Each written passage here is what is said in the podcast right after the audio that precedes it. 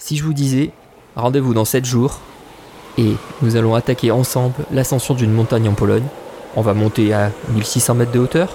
On a 6 heures pour le faire. Est-ce que vous vous sentez prêt à relever ce défi? Eh bien, Scott Carney l'a relevé. Mais un petit détail quand même supplémentaire. Cette ascension, on va la faire juste en short et torse nu. Et au sommet, il va faire moins 13 degrés. Alors, toujours partant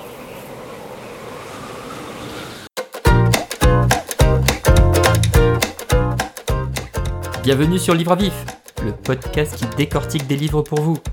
Je suis votre hôte, Gabriel Pastor.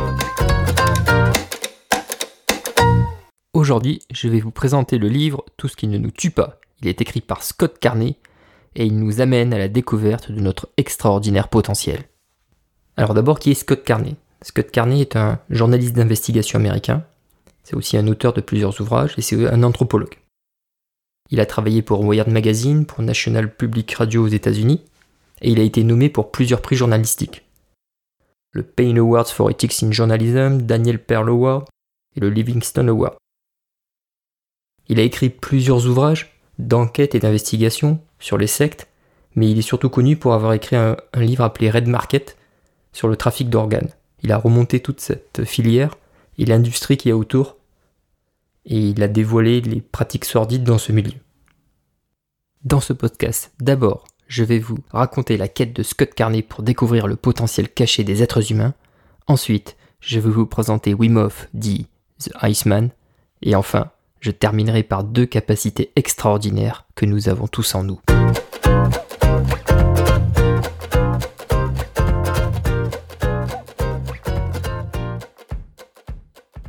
Ce journaliste d'investigation un jour est tombé sur une photo de Wim torse nu sur la glace, souriant. Et finalement, il a décelé une piste pour écrire un nouvel article.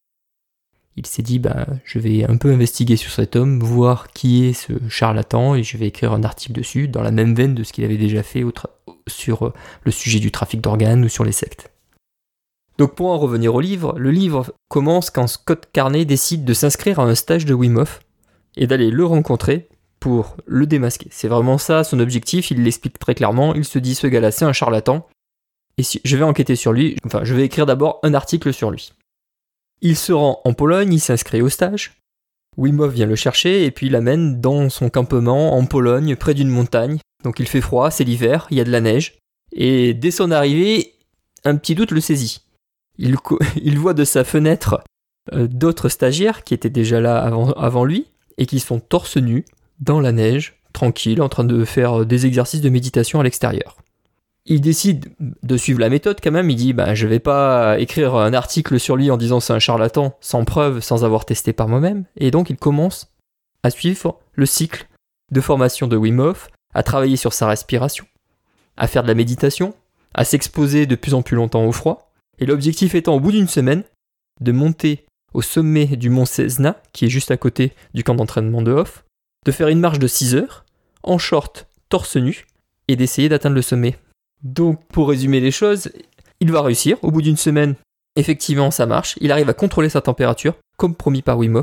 Il arrive à générer de la chaleur et à brûler des calories par lui-même pour se réchauffer sans avoir besoin de mettre un manteau, sans avoir besoin de techniques artificielles ou de technologies autour de lui. Et donc ça va transformer sa vision du monde et sa vision du potentiel de l'être humain. Et à partir de là, il va commencer à rencontrer des gens, des médecins, des scientifiques, pour comprendre déjà qu'est-ce qui se cachait derrière cette méthode, comment ça se fait que ça fonctionne, puisqu'il l'avait testé par lui-même, il n'avait pas de doute que ça fonctionnait, et puis voir finalement quel est l'extraordinaire potentiel de notre corps, quelles sont nos capacités cachées, et qu'est-ce qu'il peut faire qu'on peut les déclencher. Donc d'abord, Carnet nous rappelle que nos capacités ont fortement évolué avec le temps. Entre l'homme de Néandertal et nous-mêmes, il y a eu toute une évolution qui s'est produite, et certaines ont, été induites par des technologies. Une technologie majeure a bouleversé notre physiologie. Il s'agit de la maîtrise du feu. Grâce au feu et notamment à la cuisson des aliments, on a réussi à extraire plus de calories de nos aliments, à diminuer l'énergie nécessaire à la digestion de ces mêmes aliments, et c'est ce surplus de calories qui a permis le développement de notre cerveau et de nos capacités cognitives. Car, rappelons-le, le cerveau consomme à lui tout seul environ 20% de l'énergie de notre corps. Cet afflux de calories grâce au feu a permis le développement du cerveau. Donc c'est bien une avancée technologique finalement qui a changé notre physionomie. De la même façon, nous n'avons pas la même dentition que l'homme de Néandertal. Donc tout cela fait que la technologie a déjà par le passé modifié notre physiologie, notre physique. Mais au-delà de cette évolution, il y a aussi des capacités cachées ou que nous avons perdues dans le temps. Il y a des caractéristiques que nous avons toujours, mais de façon plus ou moins rare et que nous découvrons aujourd'hui un peu par hasard.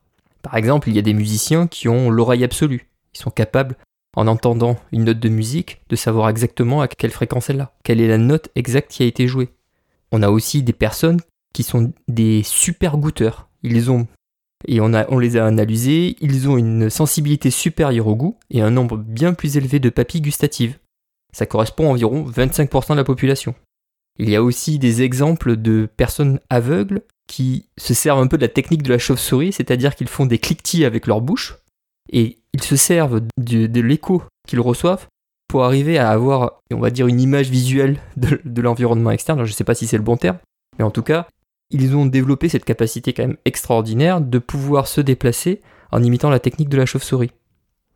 Il y a aussi des anecdotes qui sont narrées dans le livre, notamment de Cook, l'explorateur anglais qui a fait le tour de la Nouvelle-Zélande, qui a rencontré des, peuplades indigènes. Ces peuplades-là avaient un sens de l'orientation extraordinaire. Sur mer, sans aucun instrument, quel que soit le temps, quel que soit le jour, que ce soit la nuit, sans se baser sur des étoiles, ils étaient tout à fait capables de se repérer dans l'espace et de savoir où était l'archipel, où étaient les îles, où ils se trouvaient. A l'inverse, aujourd'hui, on dépend vraiment de la technologie. On se sert du GPS sur nos téléphones pour des rendez-vous et on perd le sens de l'orientation à cause de cela. On se repose trop sur ces instruments-là qui ne s'est pas perdu à cause d'un GPS mal configuré, une carte mal positionnée ou une adresse mal saisie. Mais ce phénomène, il est réversible. Il y a des études célèbres sur les chauffeurs de taxi à Londres. Donc euh, il faut savoir que pour passer un examen de chauffeur de taxi à Londres, il est demandé de connaître par cœur tous les noms de rues de Londres.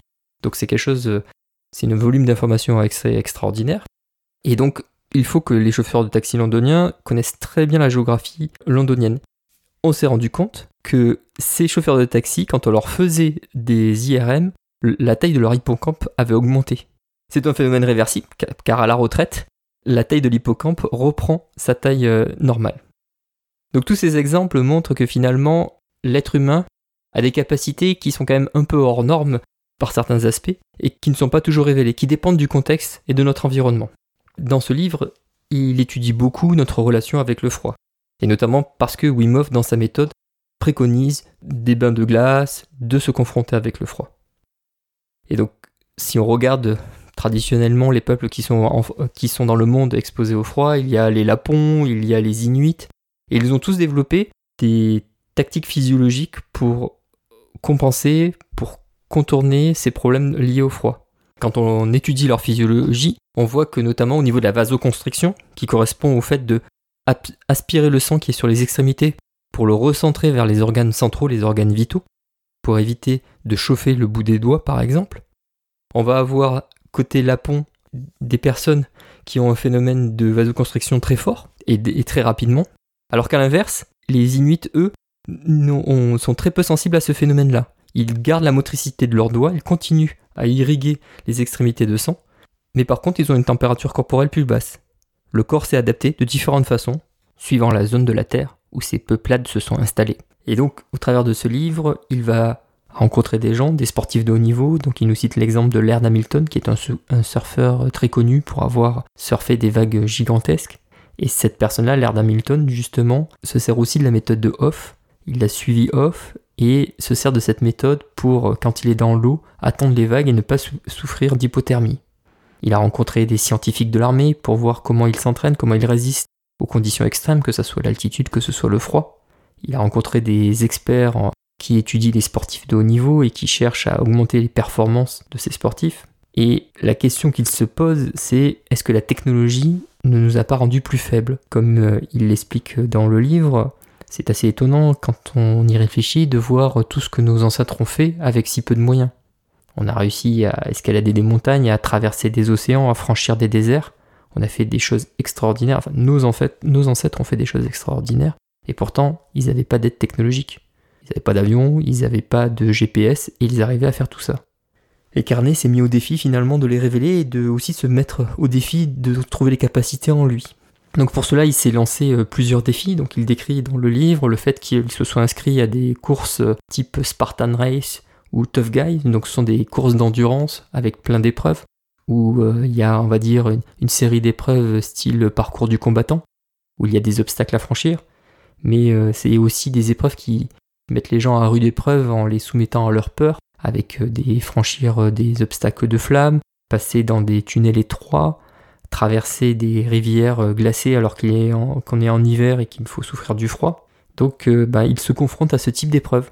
Et notamment grâce à la méthode qu'il a, qu'il a, qu'il a eu de off lors de ce stage en Pologne, toutes les épreuves qui ont un rapport avec la résistance au froid, il se rend compte qu'il les maîtrise euh, parfaitement.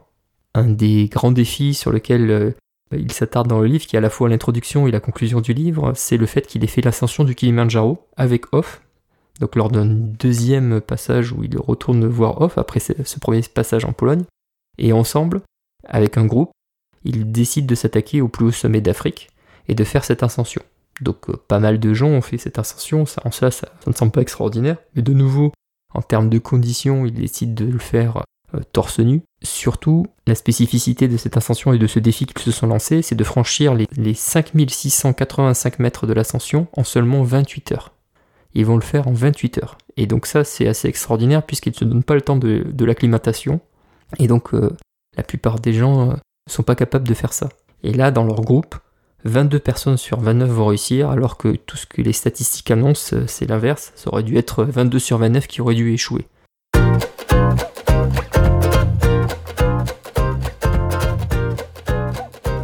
Je viens de vous présenter le livre dans sa globalité la quête de Carnet envers notre potentiel extraordinaire, les défis qu'il s'est lancés, les interviews qu'il a réalisées, tout le travail de recherche qu'il a fait. Mais le déclencheur de tout cela, c'est Off et sa méthode.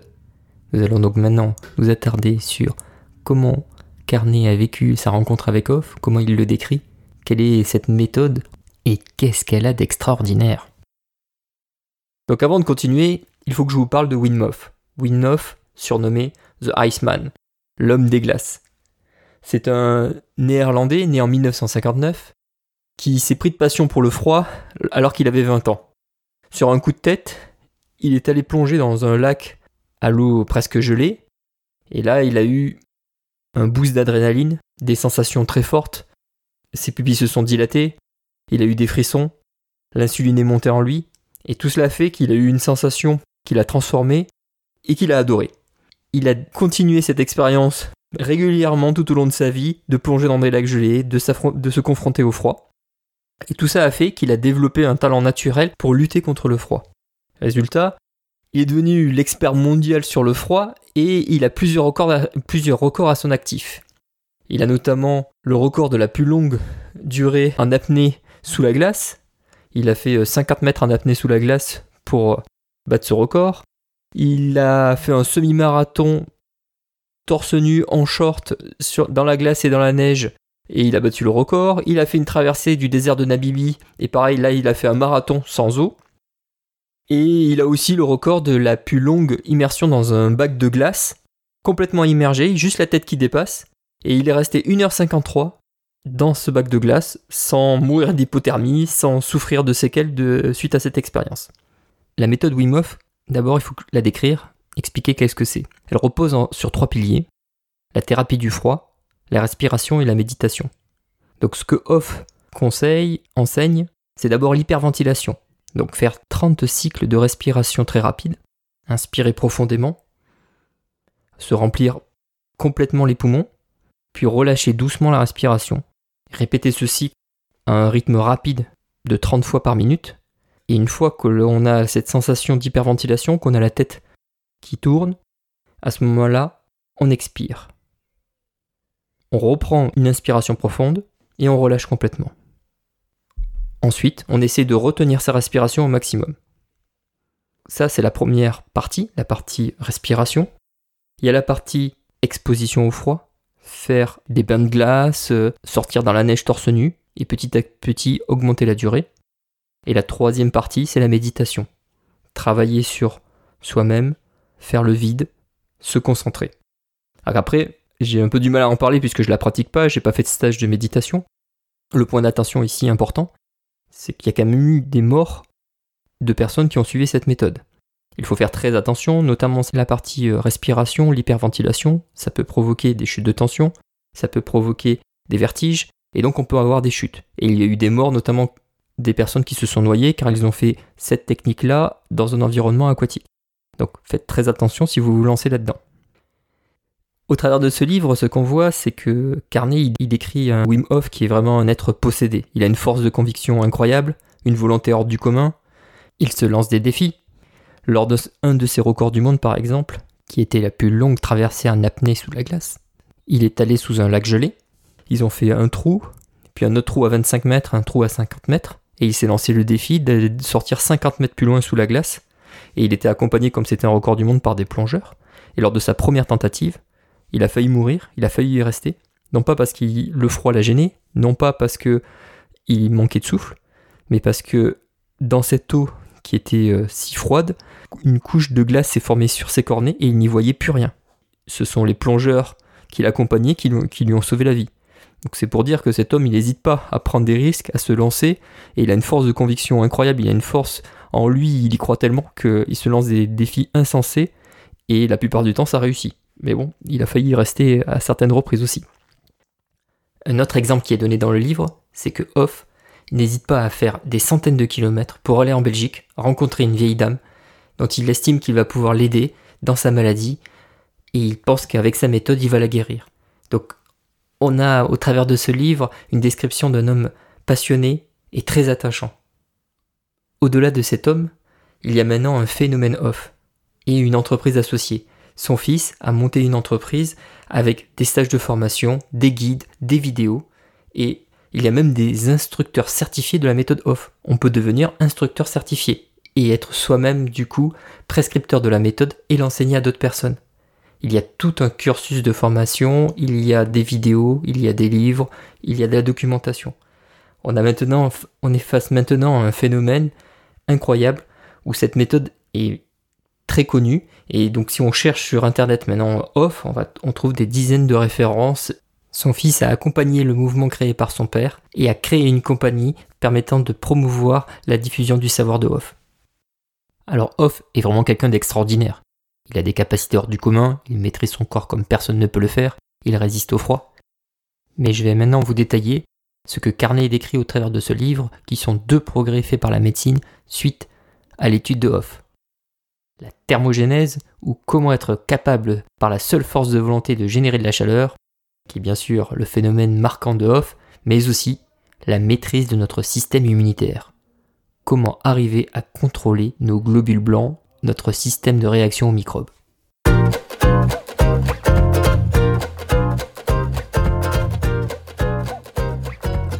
Et au travers de cette méthode, ce qu'il a montré, Wim Hof, c'est qu'on est capable de générer de la chaleur. C'est-à-dire qu'aujourd'hui, les mécanismes du corps humain pour générer de la chaleur ou pour se préserver, c'est euh, donc le phénomène de vasoconstriction qui consiste à enlever le sang des extrémités pour le concentrer sur les organes vitaux, les organes au centre, c'est le frisson. Donc le frisson, c'est un mouvement rapide des muscles pour se réchauffer. C'est d'ailleurs aussi une autre méthode, c'est-à-dire qu'on peut nous euh, courir, faire des efforts physiques et ça va générer de la chaleur en faisant travailler nos muscles. Mais ce qu'il arrive à enseigner, et c'est ça qui est assez extraordinaire finalement, c'est que l'être humain est capable de générer de la chaleur en brûlant des graisses et le faire par un processus conscient et volontaire. C'est surtout ça. Il arrive à maîtriser son corps au point de générer de la chaleur. Et je dirais que ce que ce livre montre, et puis d'autres recherches que j'ai fait sur internet du coup en suivant, montrent que cette méthode elle est réelle et c'est pas du vent, c'est pas un gourou, c'est pas un charlatan, on est tout à fait capable de le faire. Avec cet entraînement au froid, avec ses techniques de respiration, avec sa méditation. Et si on suit un stage de quelqu'un qui est capable de l'enseigner et de d'expliquer toutes ces techniques, on est capable à la fin de maîtriser son corps au point de brûler de la graisse et utiliser ce qu'on nomme le gras brun, qui est donc euh, une sorte de gras très spécifique qu'on a, qui en temps habituel, aujourd'hui, de nos jours, on retrouve que chez les nourrissons. Donc les nourrissons, quand ils naissent, ils ont du gras brun et ils s'en servent pour générer de la chaleur. Mais avant les études qui ont été faites sur Wim puisque Wim après, entre guillemets, a prêté son corps à la science, il y a eu de nombreuses expériences qui ont été faites suite à, tout ce qu'il prétendait, et bien ce qu'on s'est rendu compte, c'est que on est capable en tant qu'adulte de produire ce gras brun. Et donc, si on reproduit du gras brun, on peut utiliser ce gras brun qui va servir à brûler nos graisses naturelles pour générer de la chaleur. Donc, on a ici une méthode, une technique qui nous permet à la fois de générer de la chaleur, mais aussi de brûler des calories et donc de maigrir.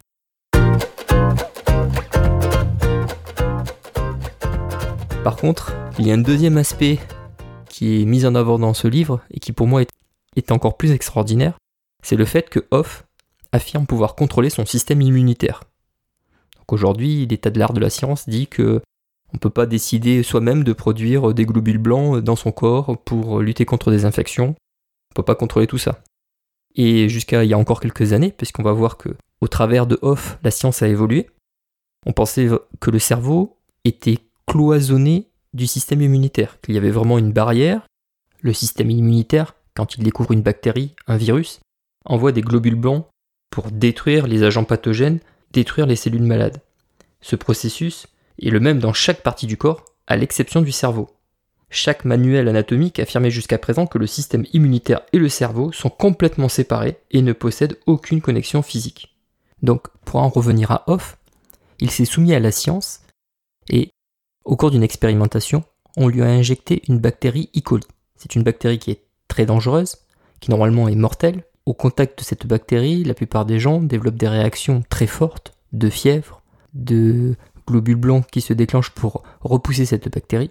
Et lui, au travers de ces techniques, de techniques de méditation, de concentration, et ce que l'équipe médicale a constaté, c'est qu'effectivement, il a réussi à désactiver son système immunitaire et à le contrôler de façon à ne pas réagir à cette molécule qui était en fait inoffensive, alors que chez tout être normal à qui on aurait injecté cette molécule, on aurait eu une très forte fièvre, des douleurs, on serait senti mal. Lui, il a complètement maîtrisé son corps et il n'a pas subi les contre-coups de cette bactérie. Donc suite à cette étude, forcément, le corps médical était vraiment perplexe. Les premières hypothèses étaient, bon, ben, dans la nature, il y a toujours des exceptions, des gens qui ont des caractéristiques génétiques un peu spéciales, des évolutions et donc il doit tomber dans cette catégorie-là. Mais ce qui est encore plus fort, c'est que Hoff, au travers de sa méthode, a enseigné sa méthode à d'autres personnes. Il a demandé s'il y avait des volontaires pour subir, subir la même expérience. Il a eu des dizaines de réponses positives de personnes qui voulaient faire partie de cette expérience.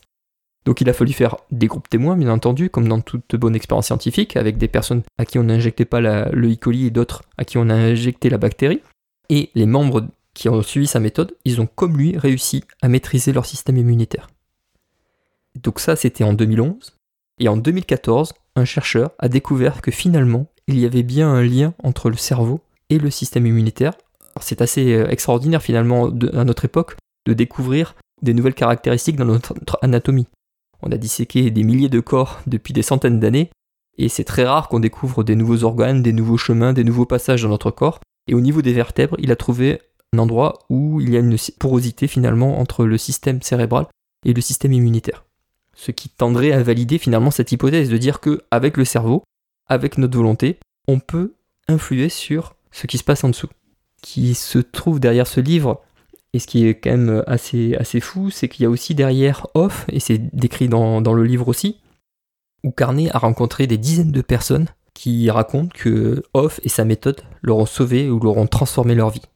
On retrouve ici des gens qui sont atteints de maladies auto-immunes, c'est-à-dire des maladies où c'est le corps qui lutte contre lui-même, et au travers de ces techniques-là, on réussit à reprendre le contrôle de leur corps. On retrouve des gens qui ont euh, la maladie de Parkinson et qui arrivent du coup à contrôler de façon beaucoup plus pérenne leur corps. Alors après, c'est pas une guérison totale, et il le dit, euh, il, le, décrit dans, dans le livre, mais c'est des gens qui, avant de pratiquer la méthode off, utilisaient des médicaments, de plus en plus. Arrivé au bout du système, la médecine n'avait plus de solution à leur proposer et constater que, au fur et à mesure du temps, la, maîtrise de leur corps allait en diminuant en termes d'heures par jour qu'ils étaient capables de maîtriser leur corps. Et donc, avec cette méthode, ils ont réussi à reprendre le contrôle. On a donc la maladie de Crohn, des arthrites, du diabète, la maladie de Parkinson, tout un tas de différentes maladies où cette méthode a des résultats très prometteurs sur la façon de réagir et c'est à ce stade quand même en partie inexpliqué. Alors c'est évoqué dans le livre et je ne sais pas, je suis pas médecin donc c'est pas moi qui vais ici vous donner une réponse d'où ça vient, mais c'est peut-être lié aussi à l'effet placebo qui pour le coup est très documenté. Le fait que si on donne un cachet à quelqu'un en lui disant c'est un médicament et même si c'est juste une pastille de sucre, et eh ben dans énormément de cas cela va améliorer l'état du malade.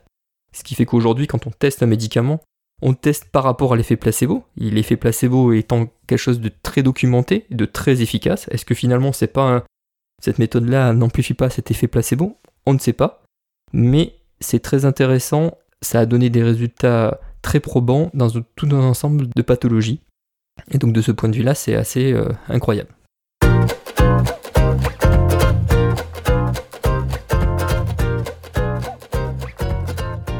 Voilà, je vais vous maintenant passer à la conclusion et faire une analyse plus personnelle finalement de qu'est-ce qui m'a plu, qu'est-ce qui m'a déplu dans, dans ce livre. Donc je voudrais d'abord commencer par le style. Le style de ce livre est vraiment très agréable. Je trouve que Scott Carney est quelqu'un qui est très littéraire dans l'âme. On a des phrases, on a des métaphores, on a une structure qui est vraiment très bien construite et qui fait plaisir à lire. Le livre se dévore et se lit très rapidement. Et j'ai envie de vous lire la première phrase, le premier paragraphe de ce livre, juste pour vous donner une idée du style et vraiment de la virtuosité de Carnet. Notre petite traîne de lampe frontale découpe le noir d'encre de la nuit africaine, illuminant ça et là un sentier fait de pierres instables. Une colonne de bâtons d'aluminium et de chaussures de marche avale la distance poussiéreuse. Le groupe avance direction nord, vers un bloc de roches volcaniques qui réclame la vie d'au moins huit visiteurs chaque année. C'est donc très bien écrit, c'est très agréable, et vraiment, ça donne envie de lire d'autres livres de carnet. Je suis en train de me demander si je vais pas attaquer Red Market, car c'est à la fois distrayant et on a envie, on dévore les pages, on a envie de continuer. Si finalement ce livre est assez inspirant et donne envie de s'intéresser à cette méthode, d'essayer de comprendre et de se demander qu'est-ce qu'on va faire, moi je trouve que à titre personnel, ça me donne pas vraiment envie de me lancer, de faire euh, des bains de glace, de faire ces exercices-là, car les bénéfices tels qu'ils sont écrits semblent assez limités euh, pour soi-même. Euh, j'ai pas vraiment le besoin de réguler ma température. Je compte pas partir euh, torse nu, euh, faire des expéditions dans la neige et avoir besoin de maîtriser la température de mon corps. Et l'autre cas de figure finalement, c'est les découvertes qui ont été faites autour du système immunitaire et de notre capacité à, gérer certaines maladies auto-immunes. Aujourd'hui, je suis pas concerné, donc je me sens pas immédiatement motivé pour travailler là-dessus. Donc de ce point de vue-là, je trouve que le livre intéressant, il ouvre des perspectives, il nous montre, bah, en tout cas moi, des éléments dont j'avais jamais entendu parler, je connaissais même pas Off avant de lire euh, ce livre. Mais je me dis qu'une personne qui serait intéressée par cette méthode, il aura peut-être plus intérêt à partir sur un livre plus pratique que ce livre-là. Ce livre-là, c'est une belle histoire qui explique des choses, qui donne des éléments de contexte, qui donne de la crédibilité aussi. Je, rappelle que Scott Carney, c'est un journaliste d'investigation qui a été primé, donc euh, en tout cas, moi j'ai tendance à faire confiance à ce qu'il dit et à penser que cette méthode elle est vraiment efficace, mais c'est pas un guide pratique, c'est pas quelque chose qui est immédiatement applicable. Et même s'il décrit la méthode, s'il dit euh, faites 30 respirations rapides, il décrit un petit peu le phénomène de comment essayer de mettre ça en place, ça remplace pas un stage, des vidéos, une documentation. Ça reste un livre, un peu comme un roman, où on suit la quête de Carnet, les défis qu'il se lance, et toute son aventure d'homme qui part à la recherche de ses limites. Donc je dirais que ce livre, je l'ai apprécié, je l'ai trouvé très agréable à lire, très intéressant. Le fait qu'il ne soit pas directement applicable pour moi, c'est quand même c'est un petit bémol, c'est quand même quelque chose que je recherche dans ce type de livre, c'est pouvoir en retirer quelque chose pour moi-même. Donc de ce point de vue-là, je vais lui enlever euh, quelques petits points à, sa note. Et donc moi je lui donne un 8 sur 10 à ce livre. Je le recommande à toutes les personnes qui sont intéressées par Off, qui veulent connaître son contexte, son histoire, qui veulent lire un livre agréable à lire, voilà, si vous voulez en savoir plus, lire un résumé complet du livre, consulter des autres épisodes, rendez-vous sur livreavif.com. Et n'oubliez pas de vous abonner, et je vous donne rendez-vous dans 15 jours pour le prochain livre à vif qui sera C'est vraiment moi qui décide de Dan Ariely.